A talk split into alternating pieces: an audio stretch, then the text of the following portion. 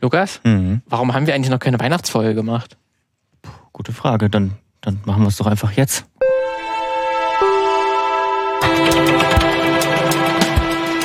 Das ist eigentlich wirklich eine gute Frage. Obwohl mich auch mal, haben wir nicht schon mal einige? Es ist jetzt, wir sind leider auch schon so lange, so lange im Podcast-Geschäft. Es kann natürlich sein, dass wir das selber schon vergessen haben. Ich glaube, man ist, man ist einfach, also sowieso als Podcasterin, als Podcaster, aber auch sowieso als Mensch, der irgendwie auf Social Media unterwegs ist, dazu erstmal verpflichtet, ähm, eine Weihnachtsfolge oder eine Adventsfolge zu machen, wenn nicht sogar einen ganzen äh, Adventskalender. Ähm, dass wir das noch nicht gemacht haben, das ist irgendwie ganz kurios, oder? Aber das kann auch sein, dass das halt schon ein paar Jährchen her ist und das ist selbst in unserem Ja. Archiv. Wir haben ja das Archiv auch mal neu gemacht, dass auch die Ja. Folgen von vor äh, sechs, sieben Jahren gar nicht mehr anzeigt. Und deswegen, vielleicht war da mal was vorbei, was wir selber halt schon vergessen haben. Deswegen, aber deswegen lohnt es sich auch nochmal über Weihnachtsfilme zu sprechen, denn wenn ihr euch das anhört, dann ist höchstwahrscheinlich Dezember oder Ja. auch gerne später.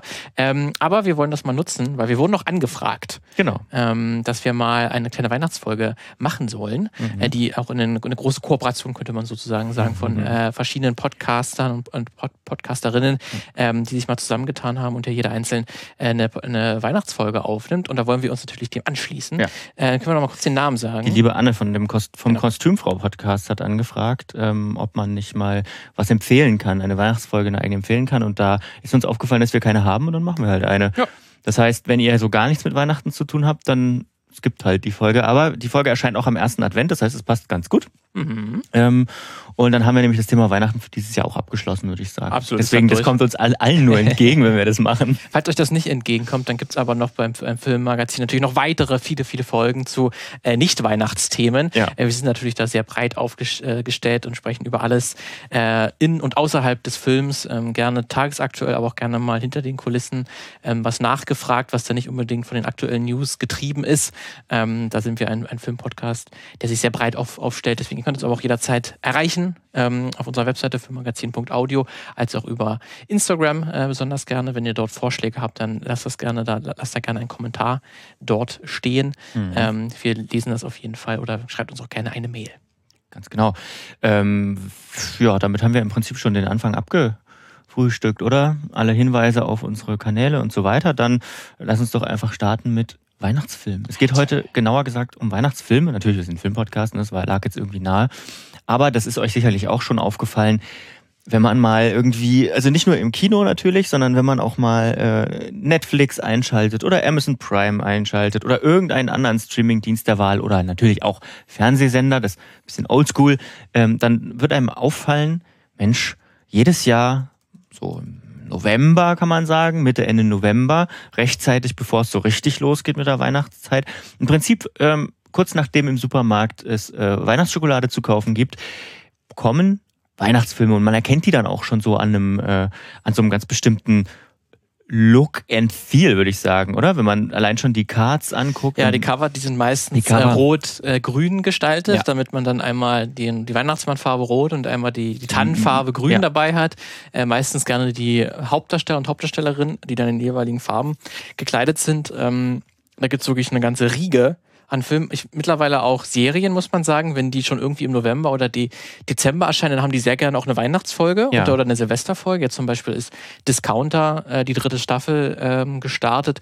Die ist dann dadurch, dass sie auch Ende November gestartet ist, gibt's dann da auch, auch eine, eine Weihnachtsfolge. Mhm. Also man passt sich dem auch direkt an, weil man direkt, di- direkt damit rechnet, dass sich die Leute dann auch direkt durchbingen und dann natürlich auch in Weihnachtsstimmung sind ähm, oder dann spätestens sein werden nach der Folge. Und das gab es natürlich damals auch schon, also natürlich gibt es schon ganz lange, ähm, aber auch so im, im Kino, ne, die großen Weihnachtsfilme, mit denen ihr und mit denen wir auch äh, aufgewachsen sind, auf die werden wir sicherlich noch im Laufe dieser Folge äh, zu sprechen kommen und dass die auch ganz unterschiedlich sein können, aber eben auch so als die ähm, Episoden, beziehungsweise als das, die Fernsehausstrahlung noch hauptsächlich linear funktioniert hat, war es auch so, dass natürlich in diesen, ähm, in diesen Wochen dann unmittelbar vor Weihnachten ganz viele Serien auch ihre Weihnachtsfolgen ausgepackt haben. Also das ist alles nichts, was irgendwelche Streaming-Anbieter jetzt erfunden hätten, sondern das hat sich irgendwie so entwickelt. Und wie genau, äh, da wollen wir mal so ein bisschen äh, drauf gucken, würde Mhm. ich sagen. Da können wir mal gleich, weil es hat sich, Wikipedia hat eine ganz also nicht keine vollständige, aber eine recht ausführliche ähm, Auflistung von Filmen, die irgendwas mit Weihnachten zu tun haben. Die ist recht äh, ergiebig. Ähm, das sind auf jeden Fall nicht, nicht vollständig, weil das große Problem von, von vielen Filmarchiven oder Filmen generell ist, dass die auch verloren gehen können. Gerade die allen, die ersten äh, Filme, also wirklich ähm, die um acht, äh, im 19. Jahrhundert, Ende des 19. Jahrhunderts äh, entstanden sind oder zu Beginn des 20. Jahrhunderts, davon sind die aller, aller, allermeisten auch schon verschollen, von denen weiß man gar nicht, dass es mhm. die gibt. Ähm, aber zumindest äh, einen der ältesten, der auch im, im, im British Archive ähm, zu finden ist, ist dann einfach auch nur der ganz simpel, heißt Santa Claus. Von 1898 äh, ist der wirklich sehr faszinierend, dass es schon so früh, also direkt so mit äh, 1870, äh, 1880 ist ungefähr Geburtsstunde des, des Kinos ähm, und dass man da relativ schnell auch angefangen hat, natürlich auch Weihnachten irgendwie zu verarbeiten. Mhm. Ähm, dieser Film, eigentlich ist es nach heutiger Definition ein Kurzfilm, also ja. er geht auch eine Minute zehn Sekunden, glaube ich. Wie lange die halt damals so waren. Wie lange halt waren, ne? Das war natürlich auch, man sieht es auch direkt, dass es jedes Bild wackelt quasi, mhm. äh, weil das auch noch, glaube ich, mit einer, mit so einer Kurbel gemacht ist, mhm. dass man quasi drehen musste, äh, die, die, die Kamera, damit die, damit die läuft. Ähm, deswegen sieht alles natürlich ein bisschen unrund aus. Man kann sich aber sich auf YouTube anschauen. Also wenn ihr einfach Santa Claus und dann 1898 als Jahreszahl eingibt, dann könnt ihr euch den auch anschauen, wie das damals ausgesehen hat. Wir verlinken den mal in den Show Notes genau. auch. Ist auch eigentlich ein Ganz simple Geschichte, einfach nur, dass die eine Mutter bringt ihre beiden Kinder ins Bett, dann kommt der Weihnachtsmann, man sieht erstmal eine Art Traumsequenz, wie er auf das Dach klettert ähm, und dann in das, das Kinderzimmer betritt und dann hat dort die Geschenke dort lässt und dann abhaut. Die Kinder stehen auf und freuen sich über die Geschenke. Mhm. Ähm, also ganz, ganz simpel äh, erklärt. Trotzdem ganz interessant, dass natürlich auch schon mit Effekte eingesetzt wurden. Einerseits, ähm, wenn die Mutter das Licht vom, vom Kinderzimmer ausmacht, dann ist so kompletter äh, Raum dunkel, außer halt das Bett der, der Kinder. Das sieht recht interessant aus. Ähm, und dann diese, ähm, diese Traumsequenz, wo man kurzzeitig den, den Weihnachtsmann sieht, wie er auf das Dach klettert, das ist sozusagen Bild im Bild. Ja. Also das ist dann quasi in dem dunklen Kinderzimmerraum öffnet sich dann oder dann wird so eine Bild im Bild quasi wirklich ein, eingeblendet, wie dieser Weihnachtsmann raufklettert. Ähm, das hat man äh, damals dann wahrscheinlich äh, gedreht, indem man da wirklich eine, noch eine zweite ähm, Beamer wahrscheinlich oder sowas ähnliches aufgestellt hat oder nee, dass das hingeworfen sowas, wurde. Sowas, sowas gab's. Gab's sowas gar schon? nicht. Naja, es muss es ja gegeben haben, weil du musst ja die Filme vorführen können. Ja. Aber ich nehme an, nicht, dass es so gewesen. Ich denke schon, es wird eine Belichtungs, ein Belichtungstrick gewesen sein und das ist ist natürlich sehr aufwendig, ne? dass man dann sozusagen das ent, also doppelt belichtet und eben nur einen kleinen Bildausschnitt belichtet, ähm, wenn man den Film entwickelt. Also so, ähm, ich sag mal so, das kann man heute mit jedem 70 Euro Smartphone machen. Damals äh, war es ein großer, großer Aufwand, ja. ja. Und den, dass dann der Weihnachtsmann von einem Moment auf den anderen äh, verschwindet, ist dann durch einfach ja. eine einfache Stopptechnik dann äh, ermöglicht, dass man sozusagen kurz die Kamera anhält. Der Weihnachtsmann verschwindet aus dem Bild und dann macht man, läuft die Kamera weiter ja. und dann zack, ist er, ver, ist er äh, verschwunden. Aber das ganz interessant ist, dass sie bereits hier in dem äh, sehr frühen Weihnachtsfilm bereits so Geschenke als ein großes Thema äh, schon vorgekommen sind. Also so das Hauptding, worauf man sich Kinder auf Weihnachten freuen, sind Geschenke. Das ja. sind, glaube ich, wo auch viele Weihnachtsfilme sich meistens darum drehen. Ähm, als auch, dass der Weihnachtsmann selbst auch schon recht klassisch aussieht. Also wirklich, wie wir heute uns auch einen Weihnachtsmann vorstellen. War jetzt aber schon 1898, ähm, mhm. sah der größtenteils auch so aus mit seinem, mit so einer äh, Robe, Rauschebart. Oh. Ähm, ob das Ganze, ob das Ganze rot war, kann man natürlich, nicht, ich nicht, kann man natürlich das, nicht sagen. Aber das müsste ja dann erst durch Coca-Cola ja mit beeinflusst worden. vielleicht war damals schon rot, das kann natürlich sein. Man weiß, es, man weiß es auf jeden Fall nicht. Äh, man kann es anhand des Schwarz-Weiß-Films schlecht erkennen. Ja, das ist also der erste äh, Weihnachtsfilm, der sich so finden lässt, aber das ist natürlich was ganz anderes als das, was wir heute sozusagen als Weihnachtsfilm kennen. Also vielleicht müssen wir erstmal kurz definieren, was, was denn eigentlich Weihnachtsfilm ist. Und wenn, wenn man sich das so genau anschaut, dann kann man das gar nicht so richtig definieren. Also man könnte natürlich ganz einfach sagen, alles, was so äh, kurz vor ähm, kurz vor Dezember im Dezember erscheint, ist ein Weihnachtsfilm, dann würde das aber auch alles, würde es auch sowas wie Avatar betreffen oder viele Marvel-Filme. Harry Potter. Harry Potter zum Beispiel, wobei das ja am ehesten noch in die Richtung geht, wenn man es inhaltlich macht, könnte man argumentieren. Ähm, aber das sind ja auch, glaube ich, nicht alle zu Weihnachten irgendwie rausgekommen. Ähm, dann natürlich könnte man es, wie gesagt, auch inhaltlich definieren. Man könnte natürlich fragen, hat denn der irgendwas mit Weihnachten zu tun? Aber dann wirst du da auch nicht so richtig schlau draus, weil ähm, auch nicht alle Filme, die wir sozusagen als Wein oder die ich als Weihnachtsfilm bezeichnen würde, und ich, wenn wir dann zu unseren persönlichen Favoriten kommen, wird es bei mir auch noch eine Rolle spielen. Ähm, müssen was mit Weihnachten zu tun haben. Das ist Wissen ja auch nicht das, so. ja? ja? Das ist natürlich immer die große Frage, wenn dann sowas wie Stirb langsam ähm, Eben. Ähm, also gut, obwohl würde. im ersten spielt natürlich Weihnachten eine Rolle. Da ist ja. ja. dann sozusagen eine Weihnachtsparty und so. Aber das ist vielleicht ein guter Ansatzpunkt, denn Weihnachtsfilme äh, sind jetzt nicht auf ein Genre begrenzt. Ich würde auch ähm, Weihnachtsfilme jetzt nicht als Genre bezeichnen, sondern eher so als äh, als ähm, Inhaltskategorie oder Anlass oder an Anlass unter die man genau Anlassfilme unter die man äh, unter die man bestimmte Genres mit einordnen kann. Also es gibt ja von von von der Komödie bis zum Horrorfilm alles also Komödien, Kevin allein zu Hause, es gibt Actionfilme, Stirb langsam, hast du schon angesprochen, Horrorfilme, die Gremlins beispielsweise, auch noch ganz andere Horrorfilme, Liebesfilme, so der Klassiker im Osten, Drei Haselnüsse für Aschenbrödel. Oder halt auch Zeichentrickfilme, Rudolf, ähm, The Red-Nosed Reindeer beispielsweise, aber die Liste lässt sich wirklich um alle Genres und um alle äh, und um ganz viele Filme noch erweitern. So, also wie definieren wir denn mal Weihnachtsfilme? Also ich habe tatsächlich auch äh, bei mir jetzt Filme reingenommen, weil ich hätte jetzt auch sowas wie Stirb langsam, aber das finde ich immer ein bisschen, bisschen einfach. Sagen wir mal äh, weil man natürlich über was, über was anderes spricht als über Weihnachten, weil das dann man, der Film viele andere Qualitäten hat, als, als jetzt wie er Weihnachten behandelt, auch wenn das interessant ja. sein kann. Aber ich habe mich mal zumindest entschieden, wirklich die auch Weihnachten inhaltlich behandeln. Also es geht wirklich direkt um das Weihnachtsfest. Ja. Okay, okay, gut. Ja. Und bei ja, dir? Ich habe es eher, äh, ich habe es eher nostalgisch definiert. Mhm. Ähm, und zwar das, was man sich Weihnachten anschaut und dieses cozy, warme Gefühl dabei hat. Das mhm. trifft natürlich viele Filme, die Weihnachten behandeln, ähm, die was mit Weihnachten zu tun haben, aber eben auch manche, die es nicht haben, würde ich sagen. Ähm, ich habe mal geguckt, ähm, warum es, also nicht warum es überhaupt Weihnachtsfilme gibt, sondern warum Weihnachtsfilme vielleicht auch so ein kapitalistisches Ding geworden sind. Also warum die sich gut verkaufen und warum es immer, warum es viele davon gibt. Und ich habe das erst so für mich gedacht, na gut, das ist so, hat was mit diesem Gefühl zu tun. Wie schon gesagt, spätestens ab Anfang November gibt's überall in Supermärkten Weihnachtszeug zu kaufen. Äh, dann bauen jetzt gerade, ich war vorhin mal auf dem ähm, also auf dem normalen Markt, wo dann später der Striezelmarkt ist, wird auch schon aufgebaut. Also da geht's dann auch in der Woche spätestens los.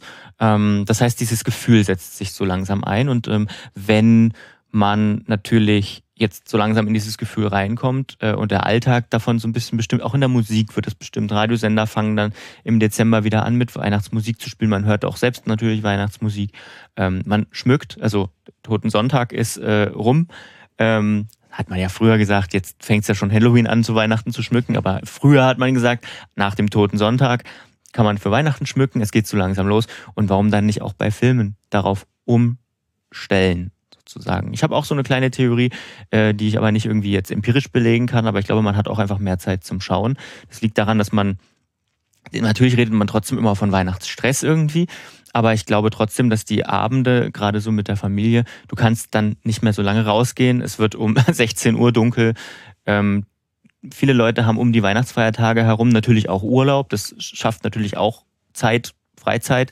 Äh, deswegen hat man auch einfach mehr Zeit zum Schauen. Und jetzt, wo man nicht mehr unbedingt ins Kino muss, um einen neuen Film zu gucken, ähm, hat das vielleicht auch noch ein, eine, eine Auswirkung. Außerdem haben viele natürlich positive Erinnerungen an Weihnachten. Und das ist tatsächlich auch oder scheint auch tatsächlich ein essentieller Punkt zu sein.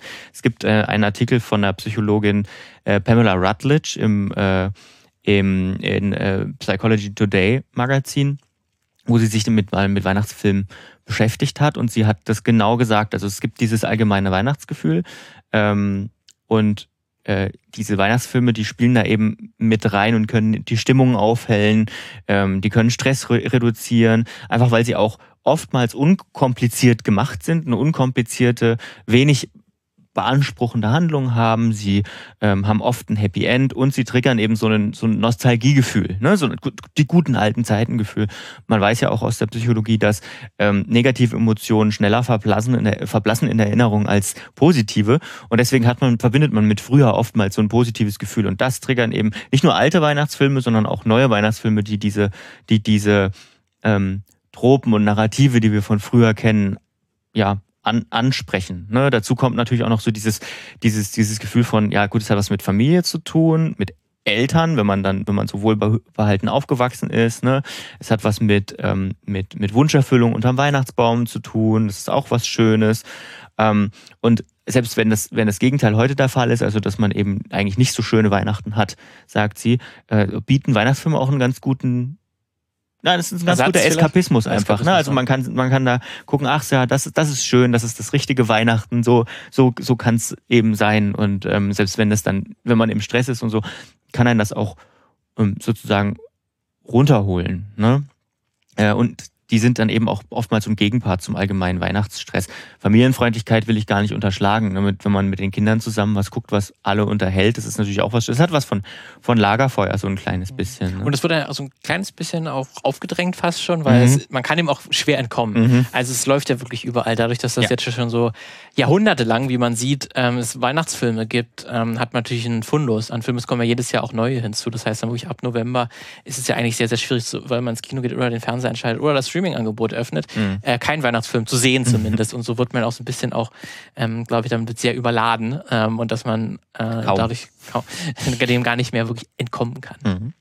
Ähm, und dazu kommt auch noch ein letzter Punkt, ähm, den sie, den, den äh, Frau Dr. Rutledge da aufmacht, ist, ähm, dass dieses Wiedererleben von schönen Erinnerungen, ob das jetzt, egal ob das jetzt ähm, dadurch, dass man Filme nochmal schaut ist oder dadurch, dass man neue Filme schaut, die, die eben das wieder ansprechen oder indem man über, mit Freunden darüber redet, stärkt das auch so ein Zusammen, Gehörigkeitsgefühl. Ne? Also wenn man sich mit Leuten über Kevin allein zu Hause, wenn man das mag, ähm, austauscht, weil die die gleichen Erinnerungen haben, das, das, das, das, das verstärkt auch dieses wohlig warme Gefühl. Äh, das hat was mit, mit dem Oxytocin-Level Oxytocin wohl zu tun, aber da ähm, kenne ich mich nicht aus. Das müssen andere entscheiden. Das müssen das andere entscheiden. Ob das Oxytocin-Level äh, hoch genug ist, das müssen andere entscheiden. Aber so erklärt sie das und ich kann dieser Erklärung auch viel abgewinnen. Ne? Und äh, da hat dann natürlich der Markt einen Weg gefunden, oh. ähm, damit auch Geld zu verdienen, logischerweise. Ist ja auch äh, recht dankbar, weil du hast dann so direkt so ein Datum und kannst die Marketingmaschine anlaufen lassen ja. und dann gibt es auch diesen einen festen Termin, wo dann alle auch immer in Weihnachtsstimmung sein müssen, ja. ob sie wollen oder nicht. Genau, weil ähm, Weihnachten ist nur einmal im Jahr. Ja, und das kann man natürlich dann auch genau umdrehen, indem man dann sagt, hey, es ist Weihnachten, ich weiß, ihr habt keinen Bock drauf, aber wir bieten euch hier trotzdem was an, was vielleicht den Stress vor allen Dingen zeigt. Oder genau. ihr könnt euch darüber lustig machen, ihr könnt euch dabei gruseln. Ja. Wie du schon gesagt hast, ähm, gibt auch zahlreiche, die Kombination aus Horrorfilm äh, und Weihnachtsthema ist ja auch ja. sehr, sehr häufig. Ähm, Krampus zum Beispiel ja auch so ein, so ein, typisches Beispiel dafür. Deswegen da ist es ja, das kann man ja vielfältig anknüpfen. Mhm. Selbst wenn man Weihnachten nicht mag, gibt es dafür sehr viele Filme. Auf jeden Fall, ja. Das stimmt. Ähm, wollen wir vielleicht über unsere Picks reden? Oder? Mhm. Können wir gerne machen. Ich habe mir einen rausgesucht, den ich toll finde und einen, den ich furchtbar finde. Okay. Ich habe tatsächlich ähm, gar keinen ganz klassischen Hassfilm. Ähm, mehr so eine Kategorie. Mhm. Ähm, aber gut, wir können ja erstmal erstmal mit dem Positiven anfangen. Okay, ja. Oder wir machen ein bisschen ab, abwechseln. Ja. Was Positives, Negatives, Positives. Ja.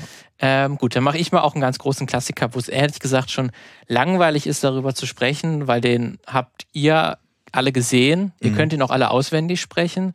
Ähm, aber er ist halt trotzdem leider gut. Mhm. Ähm, das ist halt immer das Problem.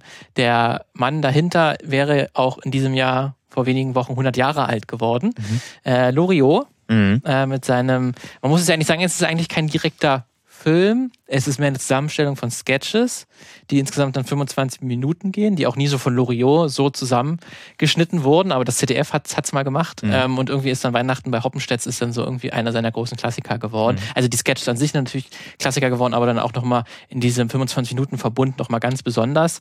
Ähm, und das ist natürlich ist zeitlos, weil mhm. es gab jetzt auch letztens, ich habe mir auch die Doku an, angeschaut, glaube ich, der WDR ähm, produziert, die ganz okay war. Also es war jetzt halt so typisch, ähm, wir fragen Prominente und die sagen, wie toll Loriot war. Ja, wir erinnern, uns, ähm, in, in, wir, erinnern uns, zurück. wir okay. schwelgen uns in, in, Erinnerung und wiederholen tausendmal, er hat halt einfach die deutsche Seele verstanden. Mhm. Aber das ist es natürlich. Also das ist natürlich das, das Ding, er wie kein zweiter, er ist auch jemand, den man nicht übersetzen könnte in andere Sprachen, nee. weil das ist so deutsch, ähm, was er, was sein Lebenswerk quasi war, sich mit dem deutschen Wesen zu beschäftigen und besonders den deutschen Eigenheiten, diese unglaubliche Kleinbürgerlichkeit und das Spießbürgertum, dieses Pflichtbewusstsein, mhm. was aber immer auch äh, als Angriff gewertet wird, wenn man es irgendwie sich zu sehr damit brüstet, dass man Pflichtbewusstsein ist. Man muss mhm. eigentlich sein Tagwerk äh, äh, machen und dann nicht meckern oder halt nur im Kleinen meckern. Mhm. Ähm, und wenn irgendwas schief läuft, dann kann man ja immer sagen, ja, ich habe mir wurde es ja so gesagt, ich soll das so machen. Ja. Das ist ja das große Lebenswerk von, von Loriot und auch die Miss Missverständnisse, die mit unserer Sprache zu tun haben. Ich habe mir auch im Zuge seines 100. Äh, 100. Geburtstag noch mal ein Interview mit ihm angehört, ähm, was er zu seinem 70. Geburtstag im Spiegel äh, geführt hat. Äh, mit Helmut Karasek mhm. tatsächlich damals. Auch sehr interessant, weil er hat auch einmal beschrieben, was er in der deutschen Sprache so faszinierend findet, weswegen er sich auch sein Leben lang sich darüber lustig gemacht hat, dass man zum einen im Deutschen ganz Zeit Substantive aneinander hängen kann und dadurch frische oder halt andere Worte einfach aneinander hängen kann, dann hat man ein neues Wort. Also man, ähm, jeder Mensch würde sagen, ich hätte gerne eine frische Milch, aber irgendwie im Verkauf spricht, heißt es dann Frischmilch. Mhm. Ähm, und damit hat er wunderbare Wortkonstruktionen äh, geschaffen, äh, die, die, indem er diese Verkaufssprache, dieses, diese deutsche Eigenheit, Sachen ja. aneinander zu pappen, um dann neue Worte zu erschaffen, ähm, hat er ja auch ganz wunderbar in Weihnachten bei Hoppenstedt ähm, dann zusammengefügt. Ähm, und das ist, äh, ich weiß nicht, ob ich muss, ich glaube, die, die, die Sketches nicht nochmal groß, groß erklären, aber ich finde es natürlich ähm, bis heute auch immer noch lustig, ähm, wie dann halt natürlich die, der die Konsumgesellschaft natürlich wieder ein, einerseits äh, persifliert wird, wenn mhm. in der Oper Hoppenstedt das, ähm, den, den, den Kinderladen äh, besucht und dort Spielzeug kaufen möchte, also einen Spielzeugladen, mhm. ähm, wo es dann auch gleichzeitig darum geht, ob denn das Kind jetzt ein Mädchen oder, äh, oder ein Junge ist. Ähm, da gleich interessant ist, dass hier Gender angesprochen wird, weil mhm. Dicky Hoppenstedt er, der Opa weiß nicht, ihm ist es eigentlich auch egal, ob es jetzt ein Junge oder ein Mädchen ist, aber der Spielzeugladen, der muss das wissen, ob es Mädchen ja. oder Junge ist, weil wir haben ja spezielle vorbereitete Geschenke dafür. Und deswegen ist es auch so Unverständnis, dass der Opa nicht weiß, ob das jetzt ein mhm. Junge oder ein Mädchen ist. Einerseits ist es interessant, dann geht es um Atomkraftwerke, auch ganz interessant, ähm, dass dann der Opa sich letztlich dafür entscheidet, in, in wir bauen uns ein Atomkraftwerk-Spielzeug zu kaufen.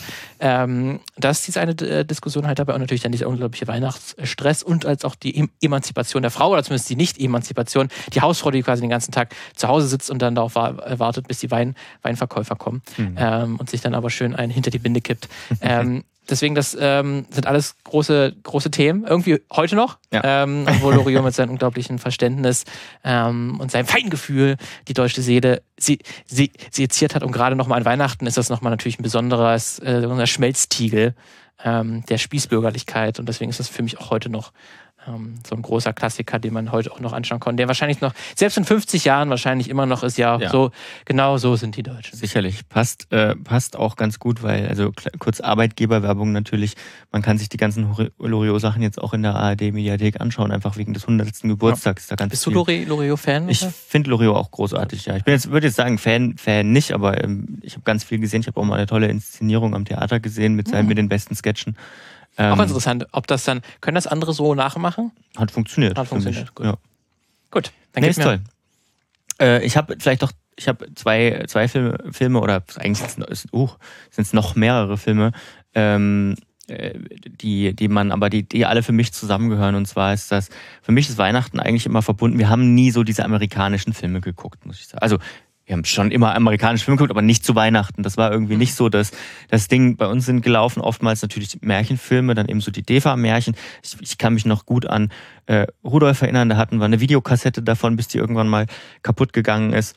Ähm, aber was bei uns an den Weihnachtsfeiertagen immer lief und auch, glaube ich, immer noch zuverlässig kommt, sind Geschichten von Astrid Lindgren. Ähm, und das ist für mich sozusagen das Weihnachten, diese alten äh, 70er-Jahre-Filme, Michel von Lönneberger, ähm, und Pippi Langstrumpf einfach, also 60er, 70er im Prinzip, die Originals, ne? Äh, die Originalen mit Inga Nilsson in der, als Pippi Langstrumpf. Ähm, das, äh, wo man auch, wo man auch die Musik kennt, ne? Und die habe ich auch damals immer, und das ist ja auch so was, was witzig Kindliches, ähm, ich habe die nie äh, in, als alt empfunden. Das ist erst natürlich heute, wo ich weiß, dass die irgendwie von 1969 sind oder so, ähm, habe ich die habe ich die dann, habe ich, okay, ich kann sie einordnen, boah, die sind aus, die sind quasi aus 1970 im Prinzip. Ähm, aber als Kind war das vollkommen egal. Für mich waren das einfach nur normale Filme und es hätte auch sein können, dass die von, vor zwei Jahren gemacht worden sind oder vor fünf Jahren gemacht worden sind. Dabei sind die natürlich alt, einfach. Ne? Auch so in den Erziehungsmethoden etwas oh, ja. schlecht gealtert, gerade oh, ja. Michael Lennarberger. Ähm, da wird nämlich, wenn der Junge wieder ein bisschen Dummheiten gemacht hat, sofort eingesperrt. Ja. Ähm, das würde man vielleicht heute ein bisschen anders machen. Ähm, trotzdem ganz interessant. Ich weiß gar nicht. Einfach, weil wir heute nicht mehr so, nicht so viele Leute haben Schuppen. Deswegen. Das zum einen, ne, weil man gar kein Haus hat, auf jeden ja. Fall, und dann auch kein, kein Schuppen. Ähm, aber da gab es ja auch dann direkt, wahrscheinlich sogar mehrere Weihnachtsfolgen, oder? Von Michael aus, äh, Michael aus Lönneberg. Nee, das sind die Filme, äh, das sind eigentlich im Prinzip, das, das, das, drei Spielfilme, ah, ja. glaube ich, sind das von, bei Michael von, von Lönneberger. Ähm, ich weiß gar nicht, wie lang die, wie lang diese Serie war. Und die Pippi Langstrumpf-Filme sind, glaube ich, vier, aber da will ich jetzt nicht ähm, Quatsch erzählen, aber zu denen gab es auch, ähm, zu denen gab es auch eine, eine Serie. Ähm, die sind auch irgendwie, ich weiß nicht, dass, davon sind auch damals zumindest, gab es natürlich nicht alles. Ja nicht wie heute, dass du, dass du fast alles irgendwie in, in, äh, im Internet findest und dir das dann kaufen kannst oder als äh, digitalen Download irgendwie besorgen kannst, sondern äh, ja, entweder man hat es auf Videokassette oder man hat halt drauf gewartet, dass es einmal im Jahr, und das war halt Weihnachten der Fall, im ZDF läuft beispielsweise. Mhm. Ähm, heute kann man die sich natürlich alle kaufen. Ähm, und ähm, genau, also vier Spielfilme gab es, genau, ich hatte recht. Ja, vier Spielfilme gab es. Pippi Langstrumpf, Pippi geht von Bord, Pippi in Takatuka-Land und Pippi außer Rand und Band. So. Und ich glaube auch tatsächlich, wir hatten davon nur einen, nämlich den ersten. Ähm, und die anderen, die konnte man sich, haben wir uns dann immer manchmal bei der Nachbarin ausgeliehen. Das fand ich dann immer ganz toll. Ähm, wenn ich die mal gucken konnte. Ähm, ja, also das ist für mich, das ist für mich Weihnachten, weil so richtig mhm. Weihnachtsfilme hatten wir ansonsten gar nicht. Ich habe da auch einen echten Blindspot, was, äh, was Weihnachtsfilme angeht. Äh, also Weihnachtskinofilme. Allein auch. zu Hause. Ähm zu dem komme ich gleich noch. Okay, Aber mach du auch erstmal die Filme, die dir nicht gefallen. äh, die mir dann nicht gefallen, ähm, das sind dann wirklich diese Standard-Familien-Komödien, die wirklich alle auch gleich aussehen vom, vom Cover her. Meistens ein heterosexuelles Paar vor allen Dingen. Mhm. Ähm, oder dann irgendwie Mann und Frau. Ähm, auch gerne sehr viele deutsche Filme auch da, äh, darunter, ähm, die dann absolut oberflächlich sich einfach nur das im Anlass Anlass nehmen, irgendeine 0815 Liebesgeschichte zu erzählen. Ähm, ich finde auch sowas wie ähm, Ver Verrückte Weihnachten mit Tim Allen und Jamie Lee Curtis ist auch mhm. ganz, ganz, ganz furchtbar. Ähm, auch ganz schlimmer Slapstick-Humor. Ähm, die auch nichts wirklich zu erzählen haben, halt außer ja, Weihnachten ist halt irgendwie stressig, weil man besucht irgendwie Leute, die man äh, also die Familie, die man nicht wirklich mag, aber man muss es halt machen, mhm. weil es ist halt Weihnachten, ähm, aber nicht wirklich sie wirklich in die Tiefe gehen, gehen können, weil sie gar nicht daran interessiert sind. Und das sind für mich so, so Hassweihnachtsfilme. Ich habe aber nicht direkt so einen Film, wo ich dir sage, den, weil ich, ich meide die auch, auch, auch, ja. auch eigentlich, oder die vergesse ich auch wieder äh, direkt, weil die so nichts, nichtssagend sind. Ja. Die sind, die klingen auch alle, alle gleich, also auch von der musikalischen Untermalung her sind auch immer die gleichen fünf, sechs Songs, die dann dort im Verlauf des Films vorkommen. Mhm. Ähm, das ist für mich ein absolut vergessenswert, deswegen sind das für mich so Filme, die ich mir einfach dann gar nicht anschaue. Dem kann ich mich eigentlich auch total anschließen, das mag ich auch überhaupt nicht, würde ich auch niemals, würde, würde ich mich da ähm, selbst wenn ich noch so ein Bedürfnis nach Coziness hätte, würde ich mich, weil da glaube ich, rege ich mich nur auf, äh, würde ich da jemals so eine Kachel anklicken. Ähm, würde aber trotzdem sagen, dass mein, ähm, ich hasse ist immer so ein hartes Wort, ne? Aber woran mich, nachdem ich dann den ersten Film einmal geguckt habe, als ich schon erwachsen war, woran mich gar nichts reizt, ist tatsächlich Kevin allein zu Hause. Ich glaube, also für mich funktioniert Kevin allein zu Hause tatsächlich ausschließlich über Nostalgie, ähm, weil das ist einfach irgendwie, ich, ich, äh, ich weiß nicht, es ist so dieses Wort äh, oder diese, diese, dieses in die Jahre gekommen äh, beschreibt es für mich sehr gut. Also ich hatte einfach keinen Spaß mehr dabei, wohingegen es natürlich Filme gibt, die alt sind und die man sich anguckt und wo man, äh, also wenn die Filme natürlich Spaß auslösen sollen, wo man Spaß dabei hat oder die zumindest das machen, was sie machen sollen. Und sicherlich werden jetzt viele äh, an die Decke gehen und sagen, das kann ja wohl nicht wahr sein, ähm, dass der sagt, der findet Kevin Allein, das ist ja wohl objektiv ein guter mhm. Film. Aber hinterfragt euch mal ganz ernsthaft, ob ihr da vielleicht, ob da vielleicht die Nostalgie aus euch spricht. Aber du hast ihn damals als, als, als Kind ge gesehen? Nee. Also du hast dann erst nachgeguckt. Ich habe ihn erst danach geguckt. Deswegen ich habe keine Nostalgie. Ich habe keine Nostalgiegefühle mhm. dazu. Das kann man mir nicht vorwerfen. Okay, okay. Aber ich finde zumindest, weil ja trotzdem gerade auch der erste Film, der hat ja auch handwerklich schon einige Klar, ähm, sicherlich. Dinge auf der auf der Habenseite. Ja. Ähm, also ich finde den, also ich finde auch immer einen, einen, einen guten Film. Ähm, auch alleine, dass Joe Pesci einfach im im selben Jahr Goodfellas äh, gemacht hat, für einen Oscar bekommen hat ähm, und dann irgendwie nach dann Kevin allein zu Hause. Das ist aber also ein perfekte Besetzung. Ja, aber das finde ich irgendwie auch eine geile, geile Entscheidung, dass dann so ein Schauspieler, der zu dem Zeitpunkt natürlich nur für seine gewalttätigen Mafia-Rollen bekannt sind, mhm. dem dann sowas äh, zu geben, das macht natürlich auch einfach Spaß. Ähm, und ich als Kind, ich habe natürlich dann nostalgische Gefühle natürlich dem gegenüber, weil ich auch als Kind das natürlich großartig fand, wie er da einfach ein Achtjähriger alleine einen Haushalt gemanagt hat. Ja. Ähm, das war natürlich irgendwie so eine Traumvorstellung, dass er irgendwie, also es wäre natürlich ein Horror gewesen, wenn es wirklich so gewesen wäre, aber ähm, das zeigt im Film auch so ein bisschen, aber natürlich größtenteils, wie geil das eigentlich ist, dass man mal alles machen kann, was einem vorher ver verboten wird. Deswegen, das ist ja auch einfach eine tolle Idee und es ist natürlich am Ende auch einfach stirb langsam für Kinder. Stimmt. Äh, so ein bisschen, ne? Und das ähm, hat natürlich wunderbar fu äh, funktioniert. Und ich finde es auch von der, von der Machart, äh, gerade auch die Anfangsszene, wenn man sich das mal anguckt, wie da die Kamera, das ist, glaube ich, auch ein ähm, ohne Schnitt ist das dann irgendwie so zwei, drei Minuten, wo die Kamera durch das dieses Riesenhaus einfach mhm. von dem Vater oder von der Familie der McAllisters heißen sie genau, mhm. ähm, durchgeht ähm, und dann jeder Charakter kurz vorgestellt wird. Also jeder der Familienmitglieder kriegt kurz einen Satz, wo kurz schon ihr Charakter ähm, ähm vorgestellt wird, der auch gar nicht, der dann die ganze, diese ganze Chaos der Familie schon so sehr gut zeigt. Und ich finde, der Film kriegt total gut hin, dass man Kevin versteht, warum er keinen Bock auf diese Familie hat. Ja, ja. Weil das sind alle furchtbar, ja. die Onkels, die Tanten, seine Brüder, die Cousins. Ähm, und das finde ich dann schon, äh, das ist ein sehr, sehr gut gut, gemachter Film von Chris Columbus. Das, also das, äh, das würde ich auch nicht äh, in Frage stellen, aber er ist halt trotzdem in die Jahre gekommen. Ne? Das ist halt, äh, ich meine, das, das ist dann so. Ähm, vielleicht aber welche ich, Aspekte findest du? Vielleicht habe ich auch so ein bisschen, vielleicht habe ich auch so ein bisschen, ich finde, er ist so, die, ich weiß nicht, hilft es, wenn ich so diesen, diesen 90er-Vibe beschreibe, so vom Gefühl her, so dieses, ähm, dieses, ach, ich weiß gar nicht, wie ich sagen soll allein, allein ähm, die Optik, ne? wie, mhm. wie, er, wie er gefilmt ist, finde ich, das ist so für mich, da, da, da kriege ich, das weiß ich nicht, da stellt sich mir, stellt sich mir viel auf. Ja, ähm, das ist für mich so das, was sozusagen bei uns, also was, was früher immer im, im, im, im, im schlechten Privatfernsehen, sage ich mal, lief. Mhm. Gefühlt. Ich tue dem Film, glaube ich, auch ein bisschen Unrecht. So ein bisschen. Einfach weil, sie, ja, weil sich so ein bisschen eine Abwehrhaltung auch aufgebaut hat bei mir. Äh, aber ich, ich mochte auch ehrlich gesagt nie dieses äh, dieses witzige, vermeintlich witzige. Es ist halt, es ist Slapstick und ich fand das nie so witzig. Also ich, es hat mich nie so abgeholt. Gut, ja, das ist natürlich und, auch ein Kinderhumor so ein bisschen. Das ja, natürlich super. Wobei ich fand auch das, weiß ich nicht. Ich habe auch immer, ich habe auch natürlich jetzt rückblickend wahrscheinlich noch mehr als Kind hätte ich es vielleicht anders empfunden, aber ich habe ja wie gesagt nicht gesehen.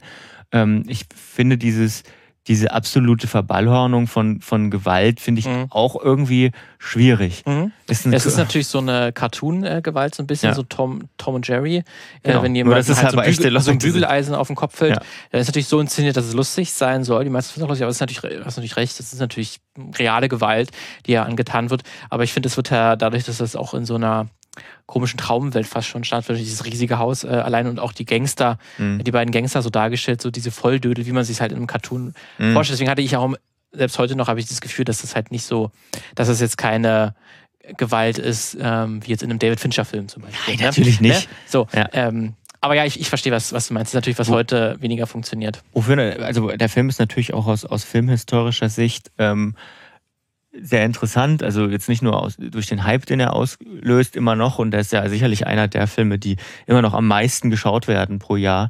Ähm, aber auch so ähm, Macaulay Culkin als, als äh, Kevin.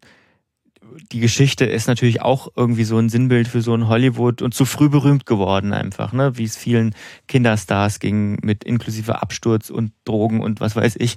Ähm, aus der Sicht ist es natürlich auch ein sehr interessanter Film absolut. Und auch wirklich einer der, der Klassiker. Ja.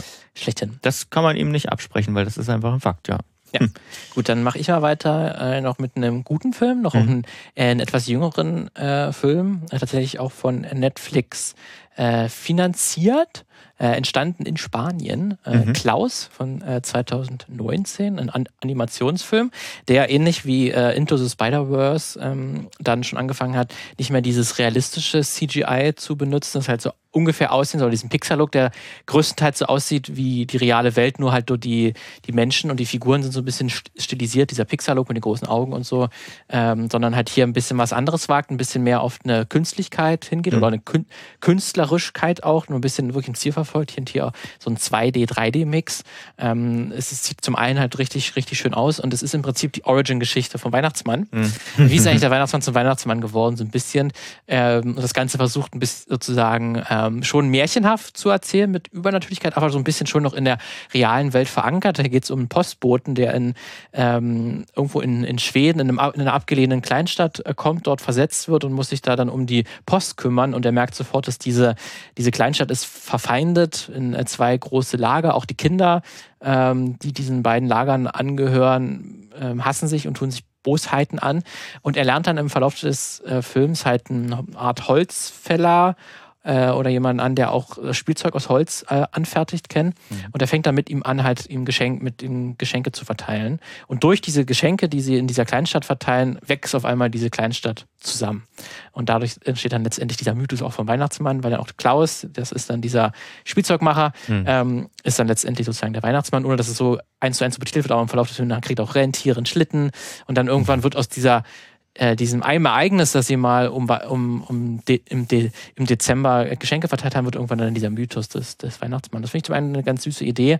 Ähm, und das ist auch, wie gesagt, ein ganz wunderbarer Film, der halt auch so eine durch, allein durch seine Optik auch so ein bisschen, hat so ein bisschen auch Tim Burton-Vibes, mhm. weil die Figuren auch so sehr stilisiert sind, ähm, sehr scharfkantig teilweise, gerade wenn sie dann Wut oder Hass darstellen und dann aber auch total äh, liebevoll sein können. Deswegen finde ich das einen ganz, ganz äh, wunderbaren Film, der auch so die Weihnachtsbotschaft sehr bekannt, das ist natürlich eine bekannte Art und Weise, wie man Weihnachten erzählt. Es geht um Nächstenliebe vor allen mhm. Dingen äh, und diese Logik der Geschenke, warum, warum beschenken wir uns eigentlich? Das erzählt der Film auch nochmal. Was ist denn die Logik eigentlich dahinter? Warum haben wir das ursprünglich mal vielleicht diese Idee gehabt?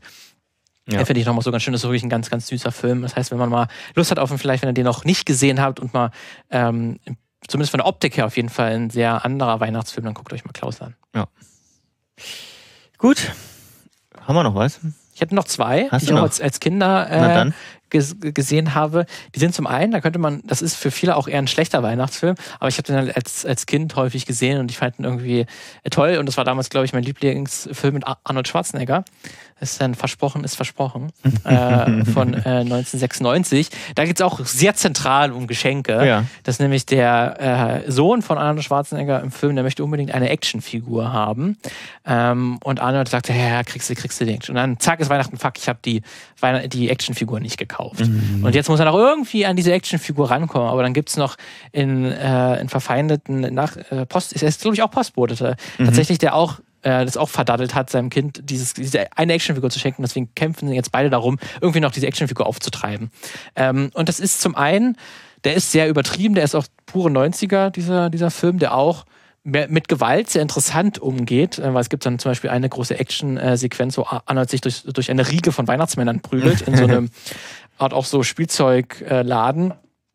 Äh, das wirkt alles ein bisschen komisch. Es gibt dann auch ein, eine Szene, ähm, wo dann so äh, äh, Arnold Schwarzenegger quasi eine Bombe zündet und dann dieser, dieser Postbote dann, wie auch in einem Tom und Jerry Film, so voller Ruß ist. Aber er müsste eigentlich tot sein. Also ja, der hat direkt ja. vor ihm ist eine Bombe explodiert. Mhm. Aber die stellen dann auch so cartoonhaft diese Gewalt da. Und später gibt es dann auch eine große Actionsequenz, wo dann Arnold Schwarzenegger in den ähm, in dem Kostüm, dass diese Actionfigur dann wirklich auch mit einem Jetpack äh, losfliegt. Das ist alles sehr, sehr wild. Aber als Kind hat man natürlich diese Farbenprächtigkeit und dieser wilde Humor, mhm. auch sehr slapstickig, dass dann auch Gewalt ist irgendwie lustig. Wenn ich einem mit einem großen Hammer auf den Kopf haue, dann ist das irgendwie lustig.